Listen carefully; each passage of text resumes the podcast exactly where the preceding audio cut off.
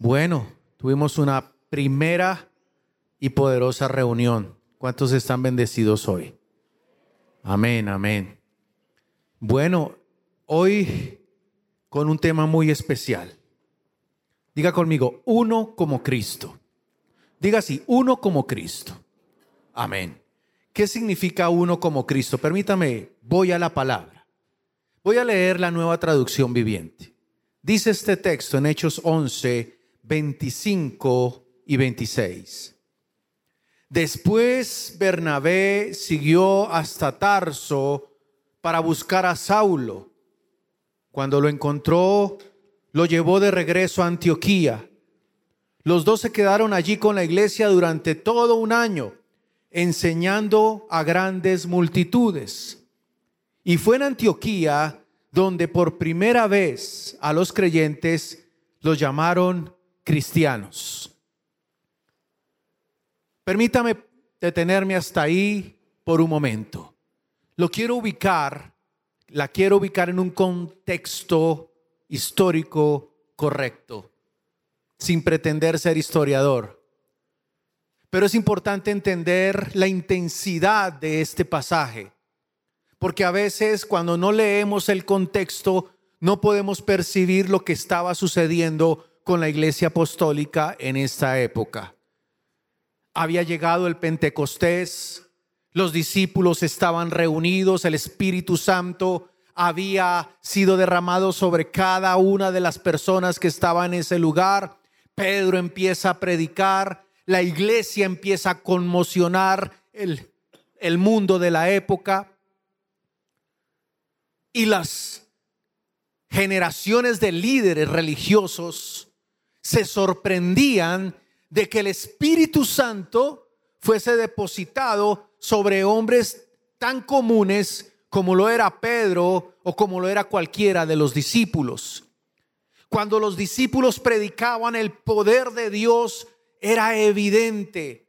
Y eso generó envidia, resentimiento entre algunos de los fariseos o de otras corrientes religiosas de la época. Y entonces ¿Están aquí conmigo? Diga conmigo amén. Y entonces lo que sucede es que levantan juicios, calumnias, y en este episodio, para resumir un poco, apedrean a un hombre llamado Esteban. A Esteban lo enjuician, lo persiguen y termina siendo apedreado. Y eso produjo que la iglesia de la época fuera dispersada porque los discípulos de Esteban y algunos creyentes en Jesucristo tuvieron que huir para no ser ajusticiados. Y en esa huida los discípulos se quedaban asentados en diferentes ciudades, entre ellas la ciudad o la población de Antioquía. Entonces, en la iglesia de Jerusalén, que era la iglesia principal, la iglesia donde desarrollaban su ministerio los apóstoles, se llegó a escuchar de ese alboroto, de esa conmoción que había, no solamente en Jerusalén, sino en otras ciudades. Entonces los apóstoles, con, o sea, como que con, concertan o se ponen de acuerdo para enviar a un hombre llamado a Bernabé para que mire y sea testigo y les informe qué estaba sucediendo en las ciudades de alrededor, específicamente en Antioquía. Entonces Bernabé, al ver la gran, la gran, el gran avivamiento que estaba sucediendo en ese lugar, se alegra. Y cuando él iba de regreso, se encuentra con Saulo. Y en el verso 26 dice, cuando lo encontró, lo llevó de regreso a Antioquía. Los dos se quedaron allí con la iglesia durante todo un año enseñando a grandes multitudes. Y ahí, en ese lugar, se predicó de Jesucristo. Y fue tanta la identidad, fue tanto el fuego, que a los discípulos de Jesús se les llamó cristianos. Diga conmigo cristiano. ¿Cuántos cristianos hay en este lugar? Diga amén. Por eso digo uno como Cristo. Eso significa la palabra cristiano. Permítame definirle, de acuerdo a lo que encontré en un comentario, denota a uno que con pensamiento serio abraza la vida de Cristo, cree en sus promesas y hace que su principal tarea sea formar su vida por los preceptos y el ejemplo de Cristo. De aquí pues que es claro que hay multitudes que adoptan el nombre de cristianos, a las cuales no les corresponde correctamente, porque el nombre sin la realidad no es nada. Es decir, no es solamente creer en Cristo, sino también imitarlo, reflejarlo, servirle, conocerlo. ¿Conoce usted a Cristo? ¿Le sirve usted a Cristo?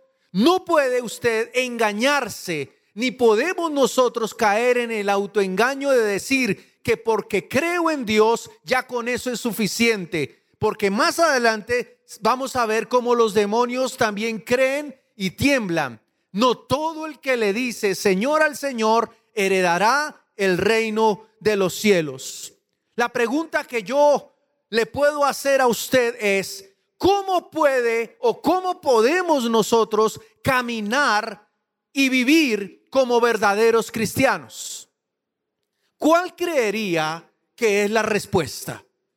Yo encontré una, la recibí de un predicador, Paul Washer se llama, y él dice lo siguiente, para caminar como verdaderos cristianos debemos hacer todo lo que la carne odia. Diga conmigo, ay, ay, ay. ¿Qué podemos nosotros hacer para caminar como verdaderos cristianos? Hacer todo lo que la carne odia. Y a la carne no le gustan muchas cosas. A la carne no le gusta orar. A la carne no le gusta estudiar la palabra. ¿Qué tal la palabra ayuno? En una nación tan rica en gastronomía como esta, la carne no quiere entender lo que es el principio de la ofrenda. La carne no quiere perdonar. La carne quiere tomar la justicia por su propia mano. La carne huye a todo lo que tenga que ver con una, con una vida espiritual rendida a Cristo. Yo llevo 30 años en el cristianismo y les aseguro, hermano, que en mi vida personal no hay nada especial o mejor que pueda haber en sus propias vidas. Todos los que estamos debajo de este cielo estamos expuestos a las tentaciones, a las dificultades, a las injusticias, a las situaciones complicadas, todos. Entonces yo me pongo a hacer un examen de conciencia y puedo entender que soy débil. Pero cuando yo me revisto del poder espiritual para servir a Dios, entonces puedo creer lo que dice la palabra. Todo lo puedo en Cristo que me fortalece. Filipenses 4:13 es un versículo que nos enseña a nosotros lo poderoso que es caminar con un Dios de poder, creer en ese Dios de poder. La vida cristiana tiene que ser una vida de constante progreso. A mí me impacta mucho en las navidades, el diciembre 31, como no sé aquí, pero en Colombia se usa mucho que en diciembre 31 al medio, en la medianoche, la gente se va a un rincón y le hace promesas a Dios y dice, este año sí, 2021, tienes que agarrarte fuerte porque este es mi año. Pero eso dijeron en el 2020, en el 2018, en el 2017 y dijeron lo mismo y no pasó absolutamente nada. ¿Por qué? Les voy a decir algo muy sencillo porque apartados de Dios, nada podemos hacer. Si usted vive fortaleciendo su carne, es que el mundo habla así, es que yo pienso, yo quiero, a mí me parece. Usted puede creer y a usted le puede parecer lo que le dé la gana, perdóneme que le diga eso. Pero no es lo que a usted le parezca, ni lo que la sociedad piense, es lo que dice la Biblia de Dios, porque los pensamientos de Dios son soberanos. Los pensamientos de Dios son omnipotentes. La soberanía de Dios rige todas las cosas. A Dios se inclinan los reyes. Se inclinan los sabios. Él es el rey de reyes. Así que yo le invito a usted, hermano, a que entienda que usted podrá caer en el autoengaño de decir, yo soy así, pero Dios no es así. Y si Dios no es así y tampoco quiere que usted sea o siga viviendo como es, entonces obedezca, baje la guardia, humíllese, crea y arrepiéntase. Punto. Amén. Están calladitos. Yo no estoy bravo. Es que la Biblia no tiene términos neutrales. Y a mí me impacta mucho que a veces los predicadores, para no ofender a nadie o para caerle bien a todo el mundo, utilizan eufemismos, términos superficiales para no hablar una verdad que Dios nos impone como responsables de un ministerio, hablar con claridad.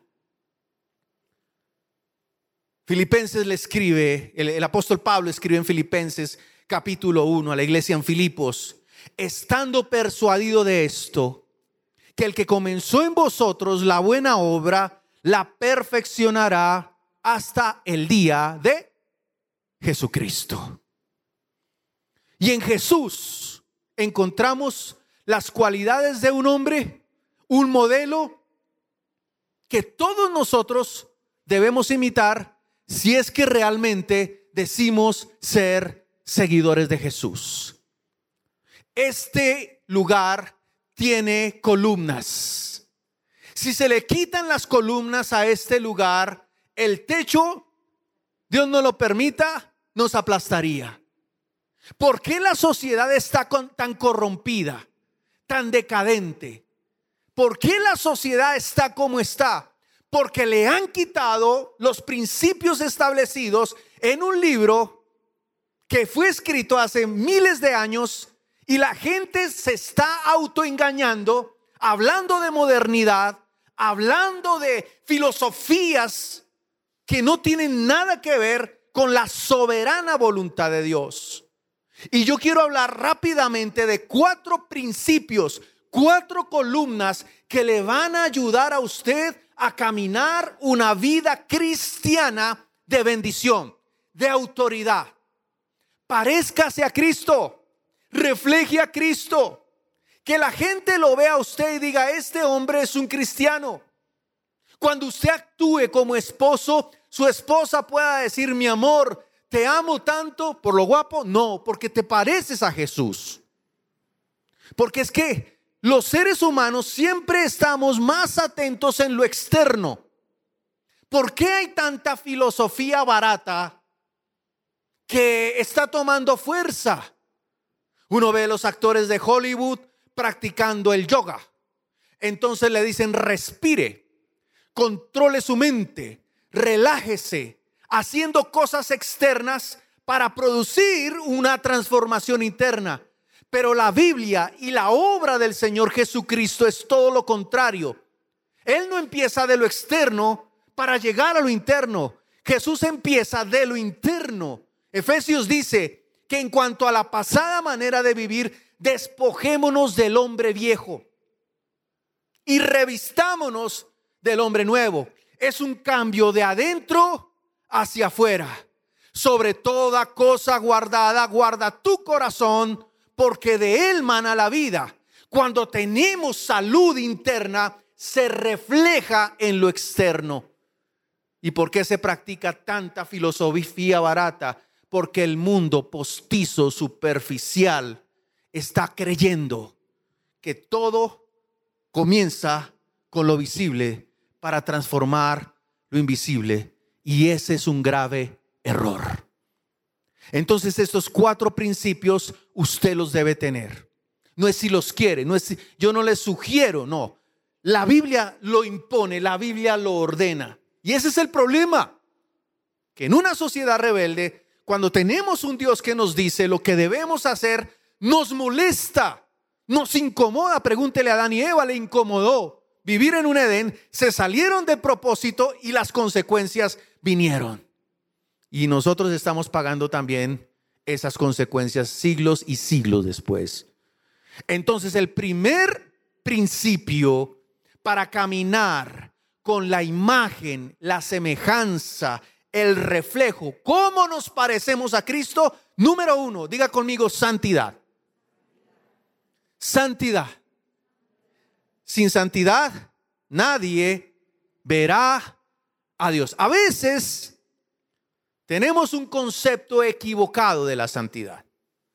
Pensamos que la santidad es un hombre sentado en un palacio en Roma, vestido de escarlata o de blanco, y todos le dicen su santidad. Pero no es el caso en la Biblia, porque yo necesito entender que no es solamente su santidad, sino también es mi santidad la que me, me permite y me permitirá ver algún día cara a cara a Dios, porque sin santidad nadie le verá. La santidad es posible, diga conmigo eso, la santidad es posible.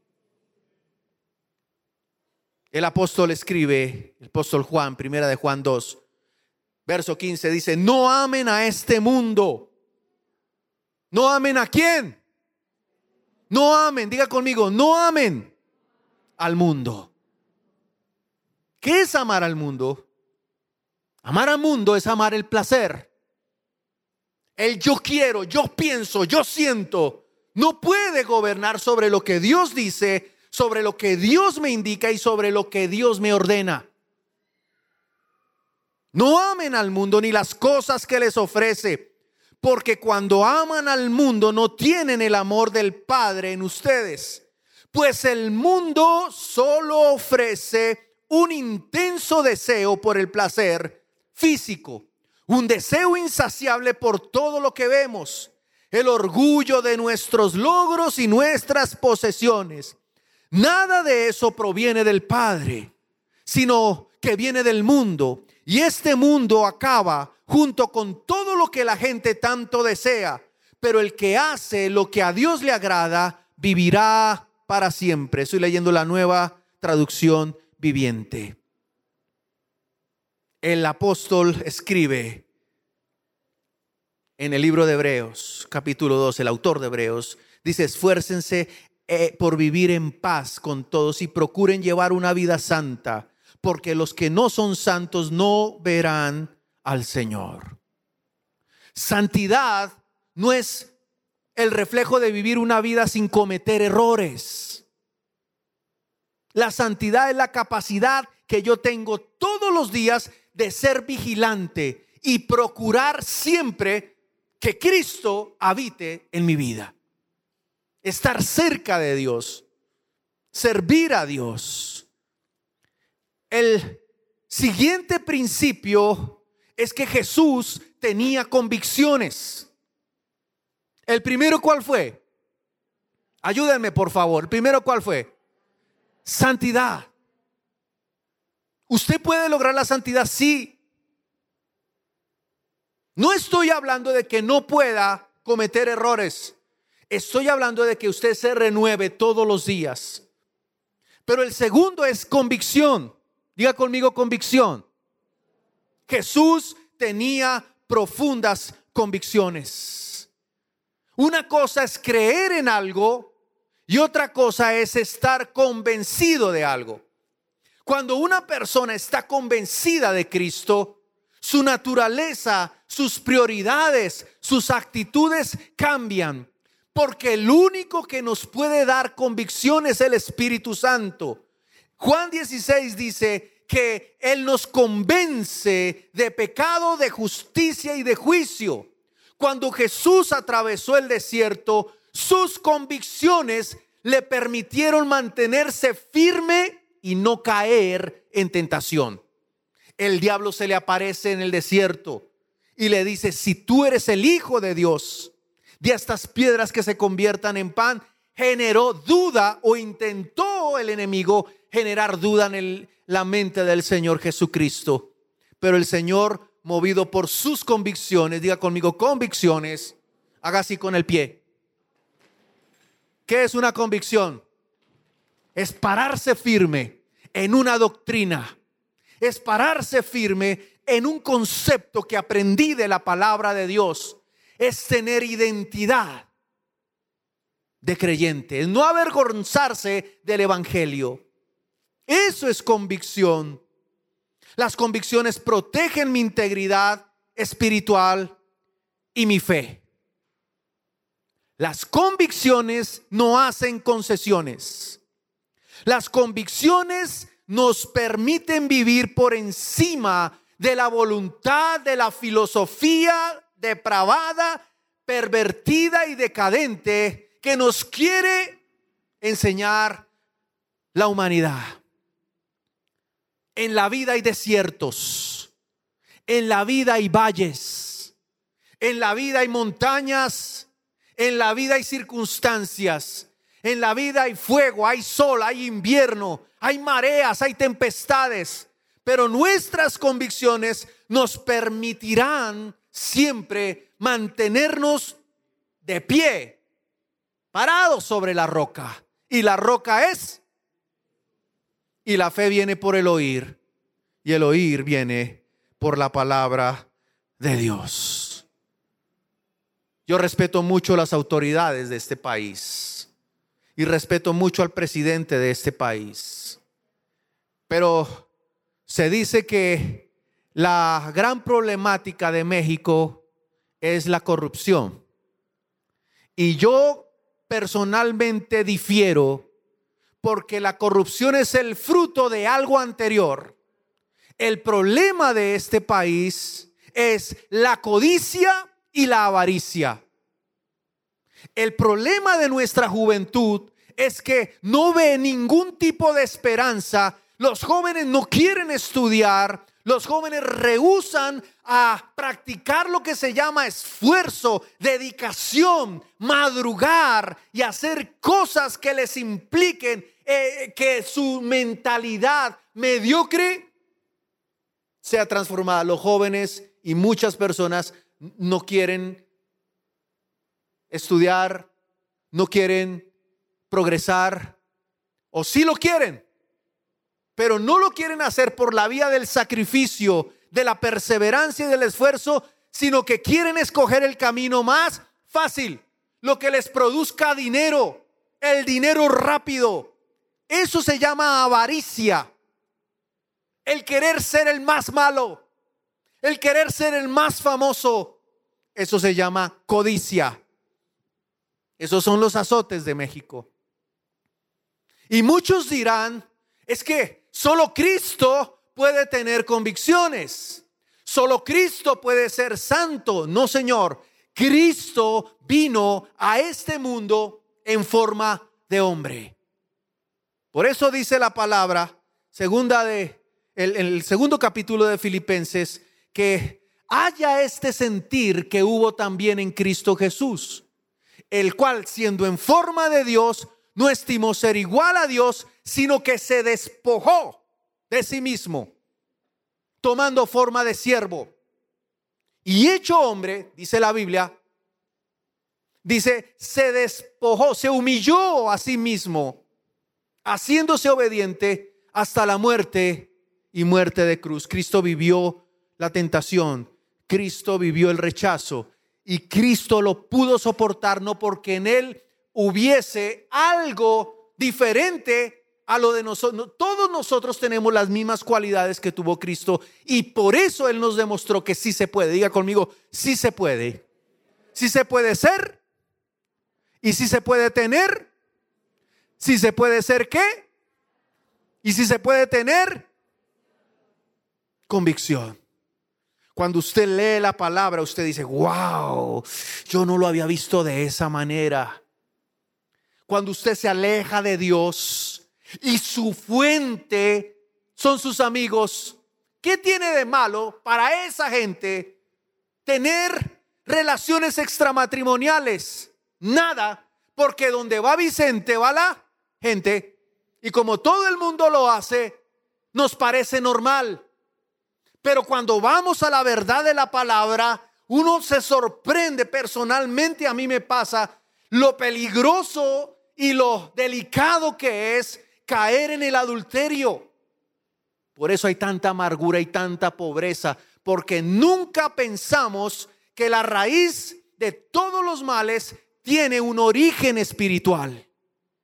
Y entonces decimos es que en este país no hay oportunidades, es que en este país no hay, hay un elitismo, hay una oligarquía y le echamos la culpa a los demás cuando deberíamos examinar lo que hay dentro de nuestro corazón y aquellas cosas que atan nuestra vida. Las convicciones tienen un precio y es el precio del rechazo. Las convicciones hicieron impopular a Jesús. Saben, Jesús no producía sensaciones o sentimientos neutrales. A Jesús lo amaban o a Jesús lo odiaban. Pero lo que sí es cierto es que aquellos que siguieron la doctrina de Cristo pudieron beber, alimentarse y heredar las promesas de la palabra de Dios. Y un día esas promesas harían realidad nuestra vida y le puedo decir que un día usted y yo estaremos sentados juntamente con Cristo. ¿En dónde? ¿En dónde? Dígalo con fuerza. Dígalo sin pena. En los lugares celestiales. Las convicciones están por encima del temor a las consecuencias, temor a las críticas, temor al rechazo es que si yo hablo de Cristo a mis amigos, mis amigos se van a burlar de mí. Y si sus amigos lo alejan de Cristo, no son sus amigos. Si sus amigos lo menosprecian por venir a una iglesia y escuchar la palabra y querer cambiar y echar raíces de convicción, entonces no son sus amigos. Sea selectivo en su vida. Ámese el que se junta con sabios, sabio será. Pero dice la Biblia que el que se junta con necios será quebrantado. Jesús pudo atravesar el desierto en medio de un clima hostil. Jesús pudo cumplir con su tarea, con su labor, en medio del rechazo y el prejuicio. Pero Jesús avanzó siempre una cosa es creer en algo y otra cosa es estar convencido de algo. Las creencias están en la mente, pero las, las convicciones están ligadas al espíritu y llegan hasta lo más profundo del corazón. Y están ligadas al espíritu porque Juan 16, 8 dice que es el espíritu el que me da la convicción de pecado, de justicia y de juicio. ¿Cuántos creen que la Biblia es la verdad de Dios? Pregunto. ¿Cuántos trajeron su Biblia de papel? Levántenla. Wow, muy bien, muy bien. Ahora, el problema no es creer que la Biblia sea verdad. El problema es que la Biblia se haga verdad en cada uno de nosotros. Ahí es donde está el secreto. Las convicciones se basan en principios profundos las creencias en ideas. Santiago 2 habla clarito. Tú dices tener fe porque crees que hay un solo Dios. Bien hecho. Aún los demonios lo creen y tiemblan aterrorizados. Qué tontería, dice la nueva traducción viviente de Santiago en Santiago 2. Qué tontería, verso 20. ¿Acaso no te das cuenta de que la fe sin buenas acciones es inútil? Hermanos, a este país no lo cambia un presidente. A este país no lo cambia una nueva ideología social. Cielo y tierra pasarán, pero la palabra de Dios nunca pasará. Los reyes mueren, pero Cristo permanece y permanece para siempre. Y nuestra vida necesita urgentemente fundamentos. Usted escoge sobre qué fundamento va a edificar su vida. Y Dios habla de dos fundamentos, la arena y la roca. La arena es inestable y la roca es firme. Y si usted viene a la iglesia los domingos, no es solamente a que me diga a mí al finalizar, pastor, qué bonito sermón, lo felicito. No, a mí no me importa eso. Lo que yo quiero es que usted beba conmigo de lo que yo todos los días tengo que beber y comer y alimentarme y decir, vamos a cambiar, necesitamos cambiar. Esta nación no necesita más fuerzas militares, necesita realmente una doctrina salvadora y solamente se encuentra en la palabra de Dios. Juan 8:32 dice, conoceréis la verdad y la verdad hará libre a todos aquellos que se acerquen a esta verdad bíblica. Las convicciones fortalecen nuestra fe, le dan un propósito definido a nuestras vidas. Dicen por ahí que todos los caminos conducen a Roma, no sé si ha escuchado esa frase, pero algunos plantean que todas las religiones conducen a Dios y eso es falso. Hay un solo Dios y un solo mediador entre Dios y los hombres. ¿Cómo se llama? Jesucristo. El país de México es un país idólatra. Y todos los países de, Latinoamérica los imitan y los siguen. Los mexicanos no se dan cuenta, pero son los líderes de Latinoamérica en muchos aspectos, en el arte, en la gastronomía, en la historia, en las canciones. Y yo le hablo a una nación que es líder ustedes tienen que entender que Dios ha puesto su mirada sobre esta nación. ¿Por qué? No lo sé. ¿Hay pecado en México? Sí. ¿Hay idolatría en México? Sí. Pero donde abunda el pecado, sobreabunda qué? La gracia. Y yo lo que creo firmemente es que Dios tiene un plan soberano sobre México. Pero tenemos que tener lucidez, convicciones, santidad. A mí me impacta cómo muchos peregrinajes vienen desde diferentes ciudades. Algunos vienen descalzos o otros vienen de rodillas. No es necesario esas prácticas porque ya se pagó un precio y ya hubo un sacrificio. El sacrificio de Cristo en la cruz fue suficiente. No se necesita nada más. Los seres humanos necesitamos entender que cuando aceptamos el sacrificio de Cristo, estamos diciendo, Cristo, tú has hecho lo que yo debería haber hecho, morir en esa cruz. Pero tú tomaste mi lugar. Y cuando una persona se azota, le está diciendo a la cruz del Calvario, al Señor Jesucristo, lo que tú hiciste está bien, pero lo que yo hago también vale. Y eso no es cierto. No hay más sacrificios, dice la Biblia, ni de corderos, ni de aves, ni de vacas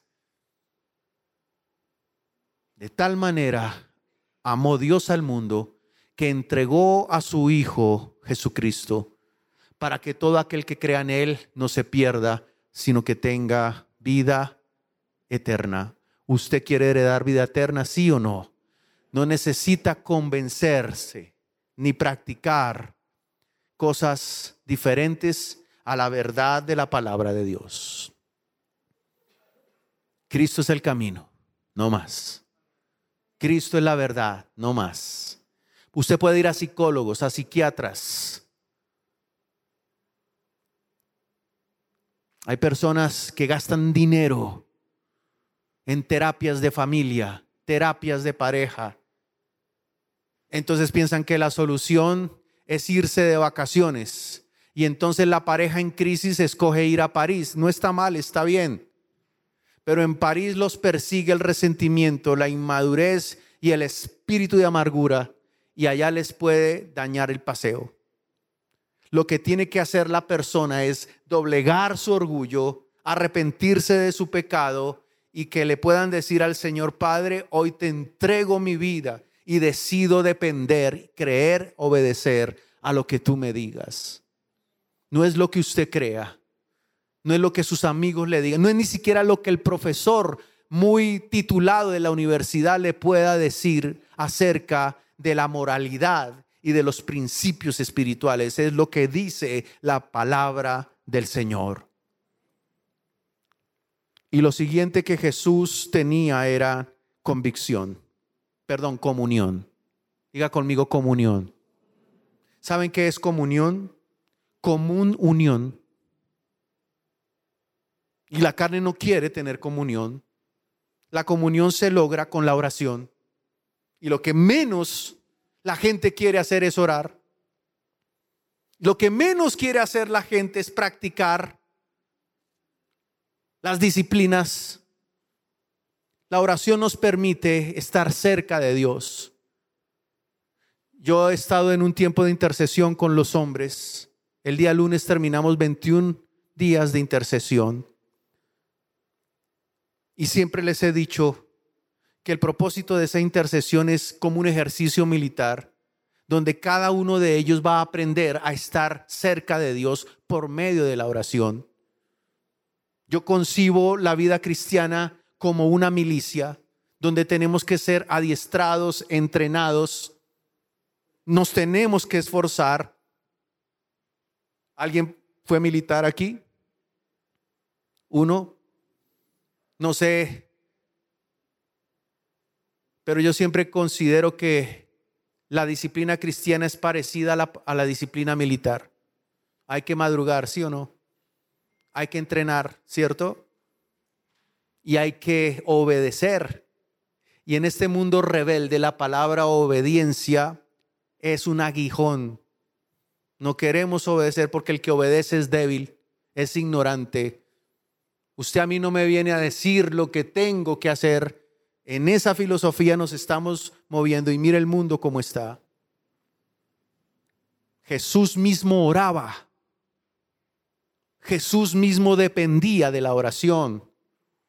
Si usted mira el libro de Lucas, no lo voy a leer porque tiene demasiado, en el capítulo 5 de Lucas, usted ve a Jesús sanando, las multitudes lo apretaban.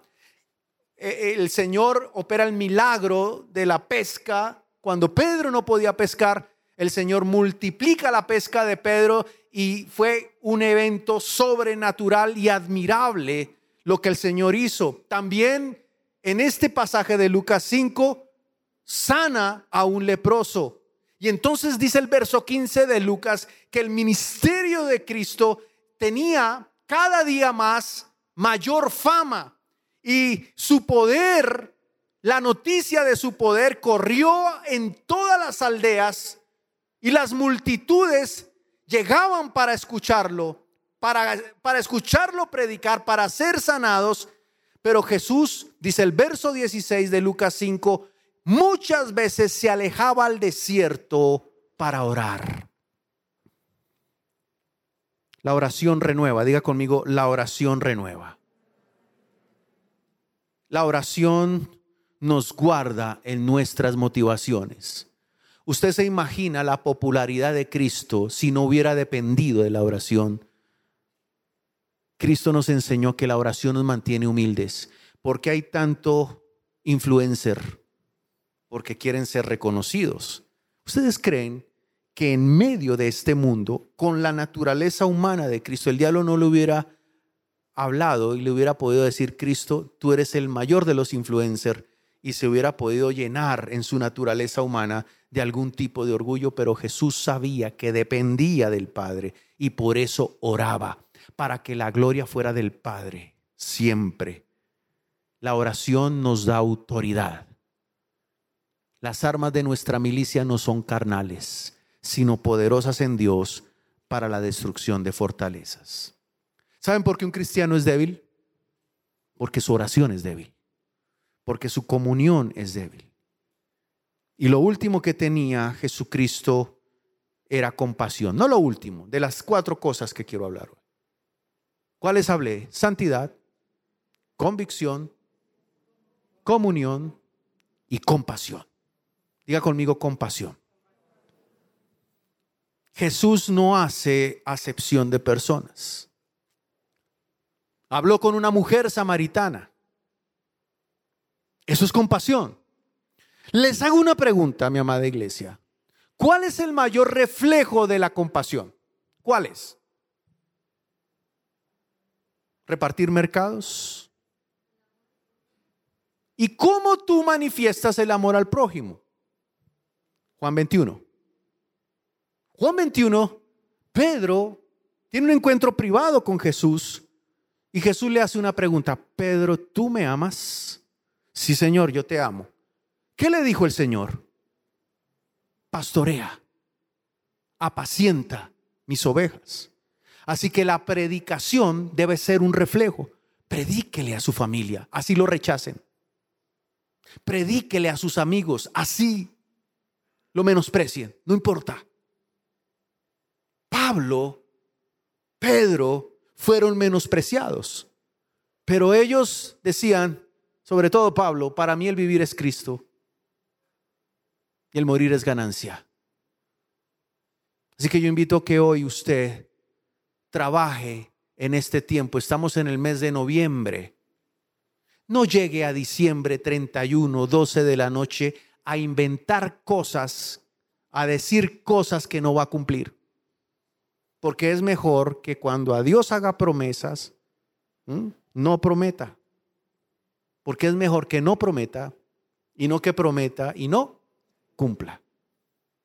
Digámosle hoy al Señor, yo necesito de ti. ¿Cuántos quieren parecerse de verdad a Cristo? Esto no es de intención, es de decisión.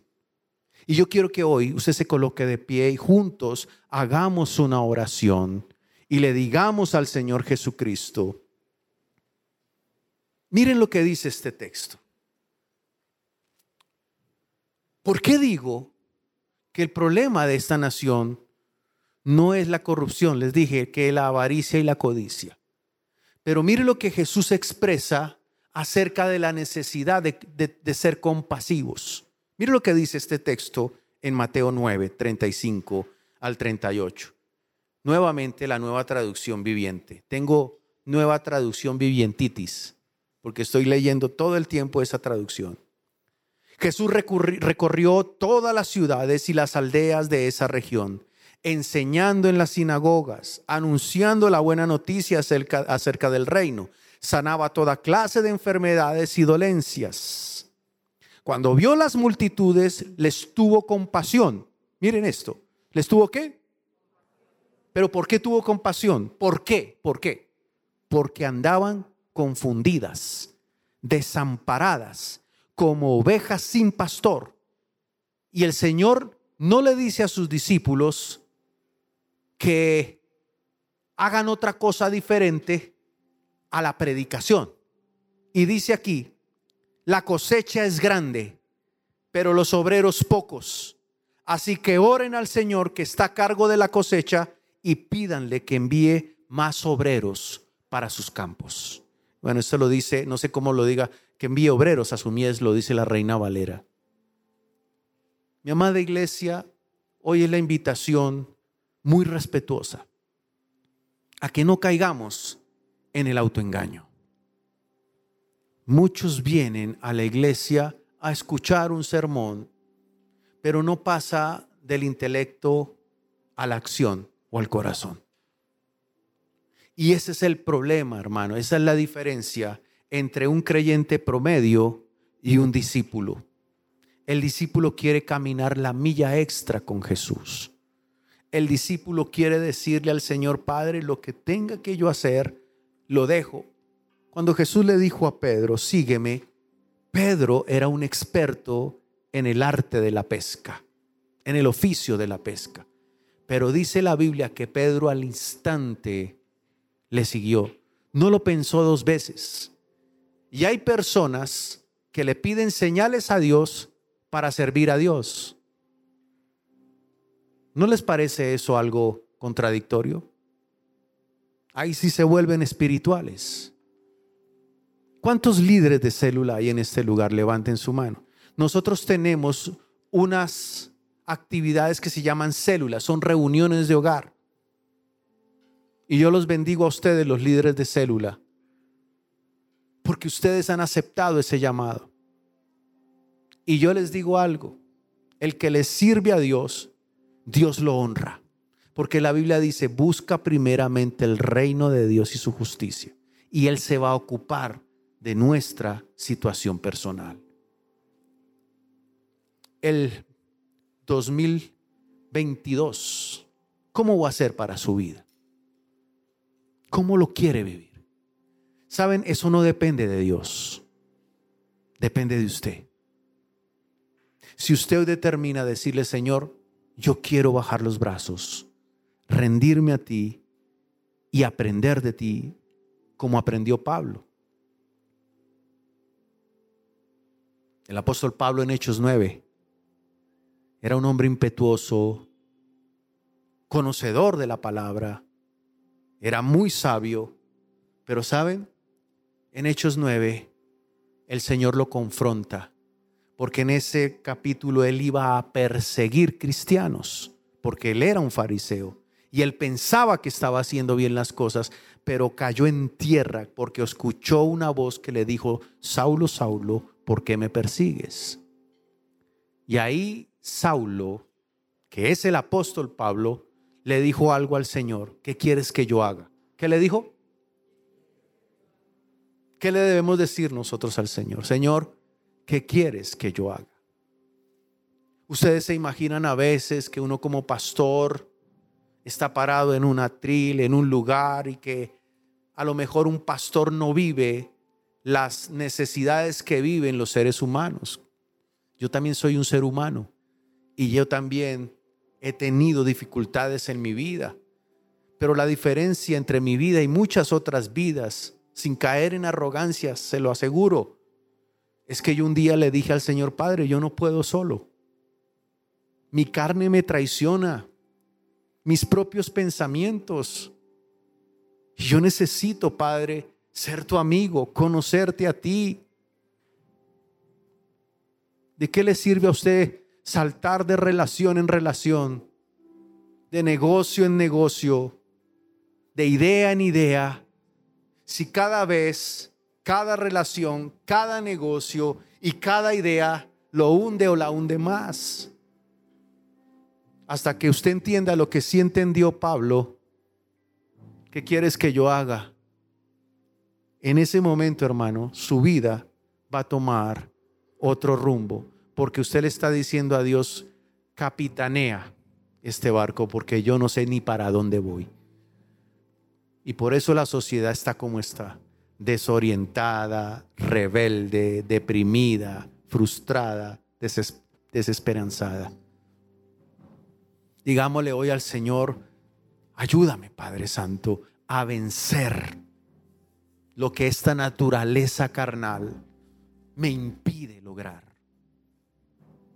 Muchos se jactan de su apellido, es que yo soy Salamanca, es que yo soy González, es que yo vengo de la dinastía de los Fernández. No tiene nada eso que ver, hermano, con la naturaleza de Cristo el mundo te dice, conoce y almacena. Dios te dice hoy, renuncia a tu propio conocimiento y da. Todo lo que el mundo dice es contrario a lo que Dios enseña. El mundo habla de orgullo. No sé si a usted ha escuchado la frase, mi hijito, pobre pero orgulloso. Y eso es una maldición doble. La pobreza y el orgullo. Pero Cristo que dice, yo soy el dueño del oro y de la plata. Pídeme y te daré las naciones de la tierra. Así que somos ricos y humildes. Porque nos parecemos al autor y consumador de la fe que se llama Jesucristo. Deje que Dios lo guíe. Mire, entre a una célula. Empiece por eso. Vaya a un encuentro.